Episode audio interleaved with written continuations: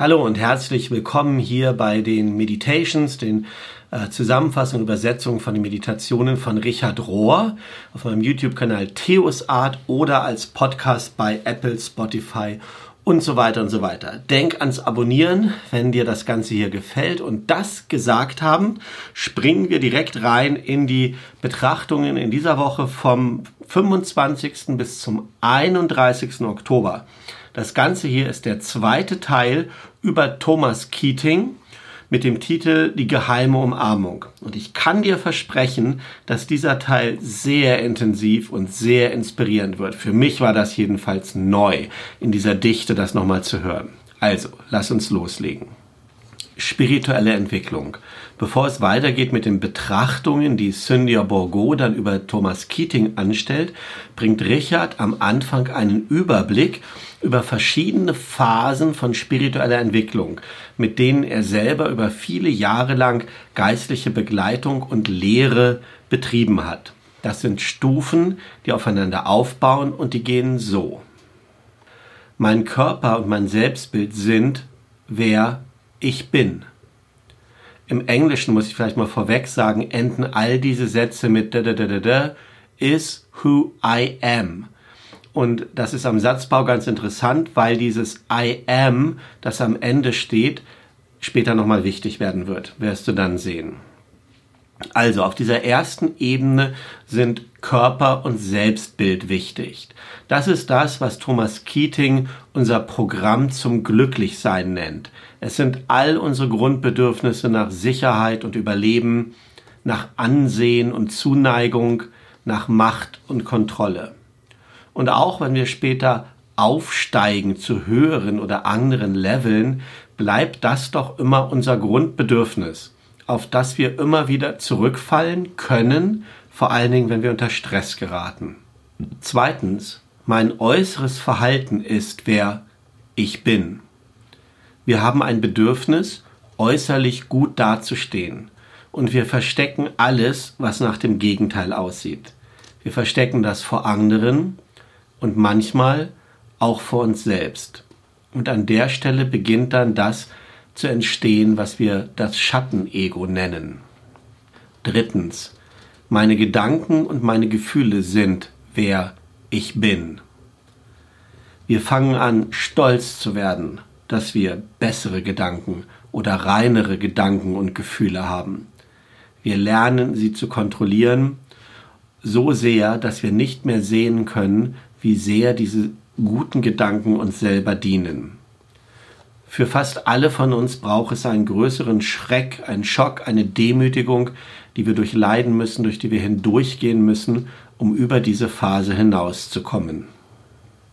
Viertens. Meine tieferen Intuitionen und mein tief empfundenes Körperwissen sind, wer ich bin. Das ist ein so großer Durchbruch und so hilfreich, dass viele von uns neigen, da dann stehen zu bleiben. Aber auf diesem Level zu verharren, könnte dazu führen, dass wir all diese innere Arbeit tun oder diese Körperarbeit und dass das dann ein Ersatz wird für reale Begegnungen mit den anderen. Fünftens. Mein Schatten selbst ist, wer ich bin. Dies ist die erste dunkle Nacht der Sinne wenn unsere Schwachheit uns überwältigt und wir uns schließlich in einem ungeschützten und unzivilisierten Status wiederfinden. Das falsche Selbst ist gescheitert mit diesem Versuch, auf dem Weg zu Gott zu kommen oder dieser Art von Einheit, die wir anstreben, anstreben. Es ist gescheitert und so fühlt sich das an und ohne Anleitung, Gnade und Gebet werden die meisten von uns zurückkehren zu früheren Identitäten, also zu den bisher genannten Phasen. Sechstens. Ich bin leer und machtlos.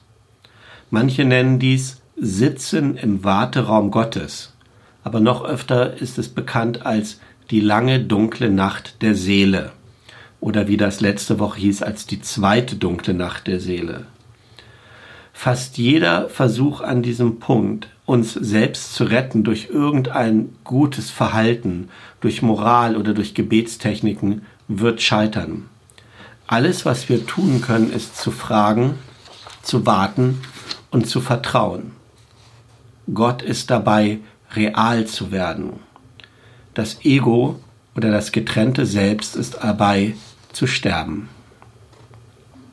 Siebtens. Ich bin. Viel mehr, als ich dachte, dass ich bin. Wir erleben das permanente Absteigen oder Absinken des falschen Selbst und das allmähliche Aufsteigen des wahren Selbst als das Zentrum unseres Daseins. Es fühlt sich an wie Abwesenheit oder Leere, aber es ist eine wundervolle Leere. Johannes vom Kreuz nennt das erleuchtete Dunkelheit. Wir wachsen nicht dadurch, dass wir wissen oder verstehen, sondern dadurch, dass wir lieben und vertrauen. Achtens. Der Vater und ich sind eins. Vergleich zu Johannes 10, Vers 30.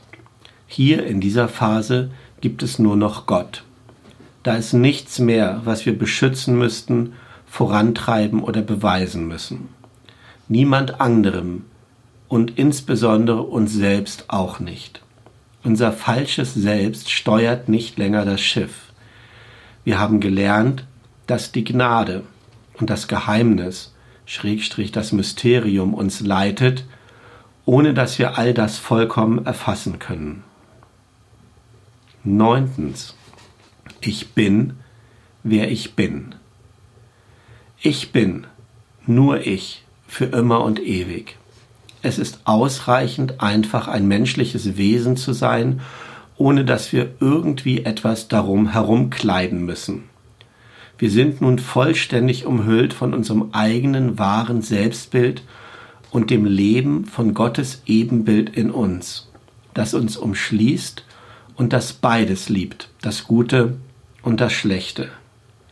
Wir erfahren eine wahre, heitere Gelassenheit und Freiheit, aber das ist etwas ganz Bodenständiges und gleichzeitig vollkommen erfüllend und genug. Das ist der Friede, den die Welt nicht geben kann, wie Jesus das in Johannes 14, Vers 27 gesagt hat.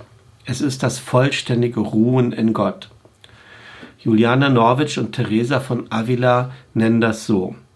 Sich selbst in Gott zu kennen und Gott in sich selbst zu kennen. Beides gleichzeitig. Das ist das, was Richard mal soeben an Tag 1 voranstellt. Ich finde das so tief und so großartig, dass ich gar nicht so richtig Lust hatte, jetzt noch weiter mir Thomas Keating anzuhören und was Cynthia Bourgo dazu sagt. Aber schließlich hat Thomas Keating ja auch Richard so sehr beeinflusst und vielleicht ist es doch noch ein Blick wert. Dachte ich mir und glaub mir, es ist es. Aber weil das wieder Gedichte sind, die so schwer zu übersetzen sind, werde ich die folgenden Abschnitte etwas gröber zusammenfassen.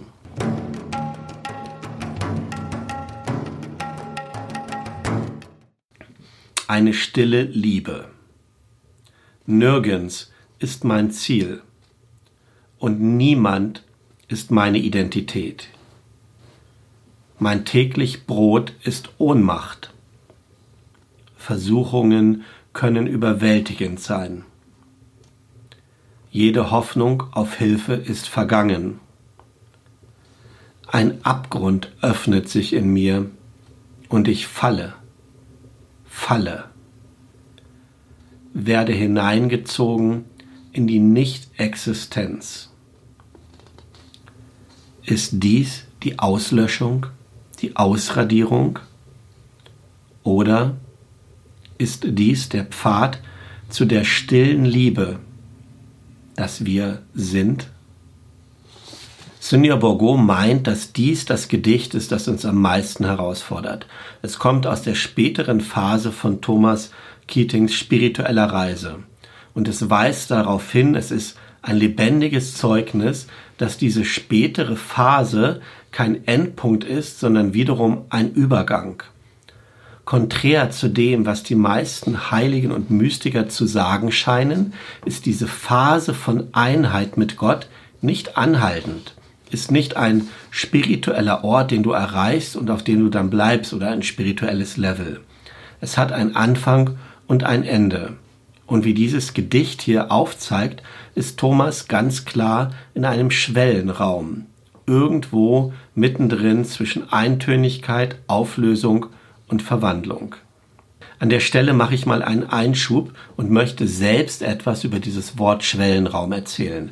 Wenn du auf meinem YouTube-Kanal meine Videos verfolgst, dann wirst du wissen, dass ich öfter über Schwellenräume erzählt habe. Ähm, zum Beispiel bei der Visionssuche oder bestimmte Lebensübergänge, das bezeichnen wir als Schwellenräume oder Schwellenzeiten. Und ich habe bisher immer als Beispiel eine Türschwelle genommen.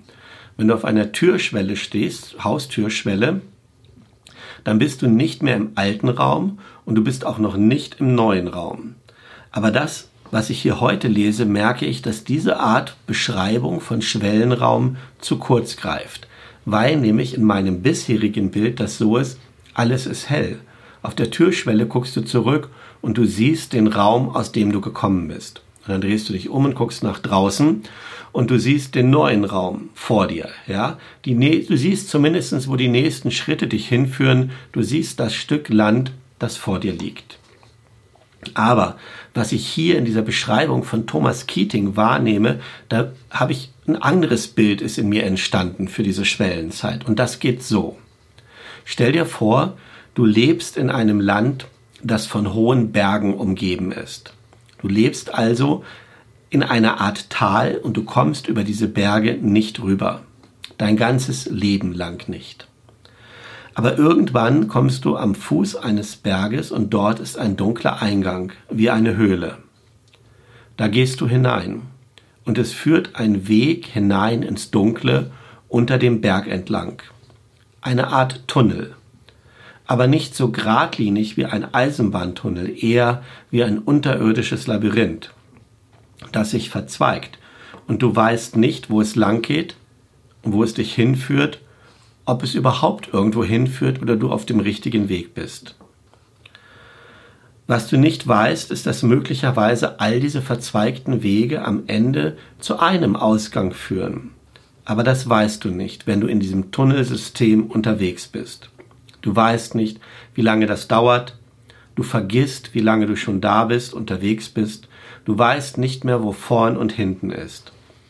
Das ist die Schwellenzeit oder der Schwellenraum, so wie Thomas Keating das hier beschreibt und erlebt. Am Ende kommst du vielleicht in irgendwo hinaus, kommst in ein neues Tal. So zumindest ist die Entwicklung in diesen ersten Phasen von spirituellem Wachstum, wie Richard sie am Anfang beschrieben hat. Ich vermute aber, dass die wenigsten von uns, ich jedenfalls nicht, an dieser letzten und tiefen Phase angekommen sind, die Thomas Keating beschreibt, wie er das erlebt hat und wie er das in seinen Gedichten jetzt wie folgt beschreibt.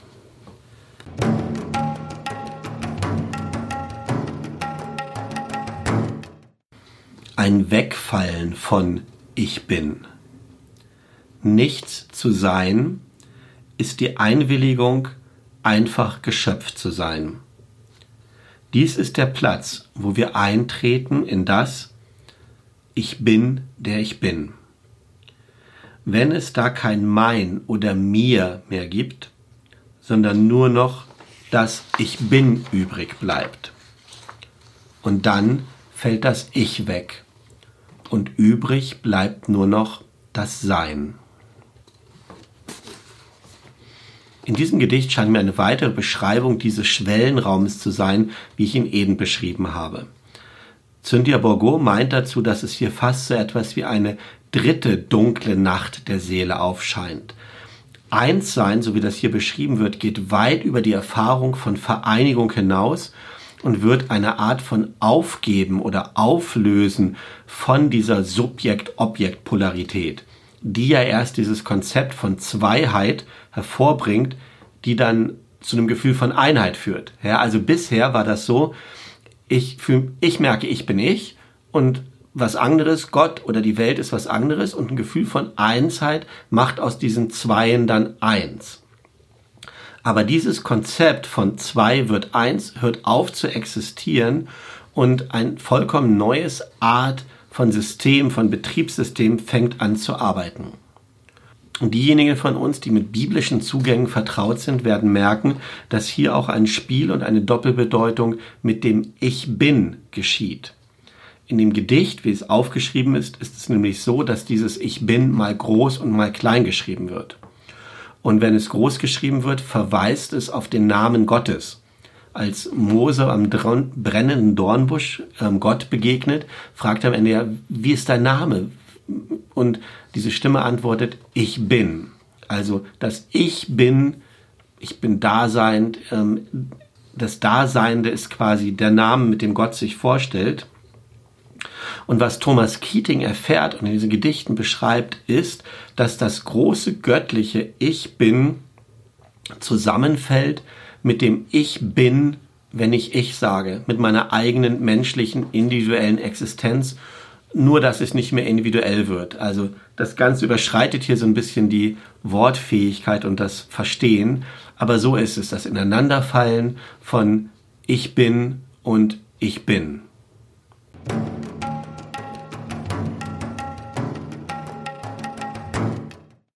Alles gehört zusammen. Zusammenfassend aus diesen zwei Wochen der Meditations über Thomas Keating und seine Gedichte nennt Cynthia Borgo zwei große Geschenke, Gaben, Gedanken, die wir daraus ziehen können. Erstens, was Thomas Keating macht und was wir lernen können, ist das beständige Reframen, das ständige Neuordnen, Neu-Einordnen, Neu-Suchen ähm, der traditionellen christlichen Vorstellung von Gott oder von dem Wort Gott oder von der Vorstellung Gott. Also immer wieder neu zu schauen, wer Gott ist und sich nie auszuruhen, sicher zu sein, ähm, zufrieden zu sein, satt zu sein, mit dem zu fühlen, was wir bisher von Gott wussten, weil es eine falsche Sicherheit ist. Also immer wieder neu zu reframen. Und zweitens dieses kraftvolle oder machtvolle Verstehen oder neue Verständnis. Und zwar das Schweigen und Stille, und ich ergänze mal, dass das Nichtsein etwas ist, in das wir uns hineinlehnen können, hineinfallen können. Es ist nicht einfach nur eine Leere, die dann neu gefüllt wird, sondern ich nenne es mal, dieses große Schweigen ist etwas, eine eigene Existenzform. Und wir sind gerufen, uns dort hineinzulehnen, hineinfallen zu lassen. Und Richard fasst all diese zwei Wochen die Gedanken darin nochmal zusammen und sagt am Ende Folgendes. Der einzige Weg für unser Überleben, sowohl als menschliche Spezies als vielleicht auch für den ganzen Planeten, ist der Weg von Gewaltlosigkeit und von Aktion und Kontemplation, bei dem ein großer Wert oder an erster Stelle Gerechtigkeit und Solidarität gesetzt wird. Es ist eine Affirmation von Einheit und von Verbundenheit mit allen Dingen, was von der Wissenschaft bestätigt wird und was wir spirituell schon immer gewusst haben, zumindest auf den tieferen Ebenen. Ich glaube, sagt Richard, die wirklich, der wirkliche Zweck unserer spirituellen Reise ist es, dass Menschen die Fähigkeit entwickeln, Gutes zu tun, indem sie befreit werden. Das ist das, was Jesus gemacht hat. Er hat Menschen befreit von ihren Schmerzen, ihrer Sünde, ihrer Unreinheit und manchmal sogar von ihrem Sterben. Und dann hat er sie zurückgesandt zu ihren Familien und in ihre jeweiligen Gesellschaften, um dort in Beziehung zu leben und ein Leben zu leben in Freiheit und Ganzheit. Thomas Keating als ein hingebungsvoller Student von Jesus und als Liebhaber von Gott hat genau dasselbe getan mit seinem Geschenk dieser, diesem Gebet der Sammlung. Er hat Menschen dadurch geholfen, sich mit innerer Stille und einer Erfahrung von Gott zu verbinden. Und dies hat sie befreit von ihren eigenen egoistischen Bollwerken oder Hochburgen, sodass sie ganz frei und ganz, ganz werden konnten. So, meine lieben Kompanieros, das waren die Betrachtungen von dieser Woche. Sehr tief und sehr inspirierend, wie ich selber finde. Ich hoffe, dass dir das auch so geht, dass du viele gute Sachen hier rausziehen kannst. Und dann wünsche ich dir für die Woche, die vor dir liegt, alles Gute. Segen von Vater, Mutter, Gott und dieses beständige hineingezogen werden in Gnade und Geheimnis auf deinem eigenen spirituellen Weg. Tschüss.